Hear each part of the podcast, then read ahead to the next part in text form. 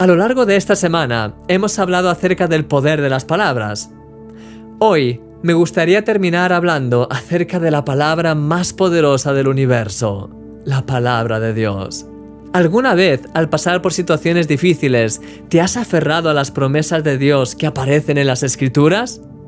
Yo lo he hecho en infinidad de ocasiones a lo largo de estos años y en todas ellas he podido experimentar la obra de Dios en mi vida a través de su palabra.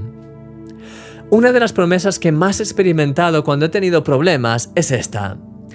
Por nada estéis afanosos, sino sean conocidas vuestras peticiones delante de Dios en toda oración y ruego con acción de gracias, y la paz de Dios, que sobrepasa todo entendimiento, guardará vuestros corazones y vuestros pensamientos en Cristo Jesús. Cada vez que paso por un problema, se lo entrego a Dios en oración. Empiezo a darle gracias por lo que va a hacer y como consecuencia de ello siempre recibo esa paz preciosa como promete este pasaje. Es tan precioso.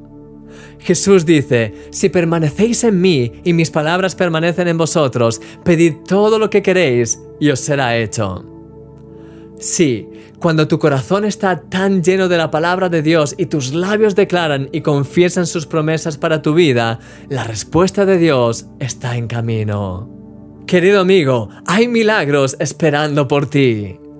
Que tus palabras estén llenas de sus palabras y de gratitud por lo que Él va a hacer en tu vida. Hemos llegado al final de esta serie. Deseo que haya sido de gran bendición para tu vida. No olvides descargar a continuación la guía de estudio que he preparado.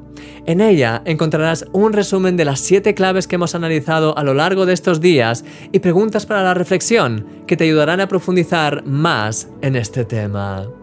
Eres un milagro.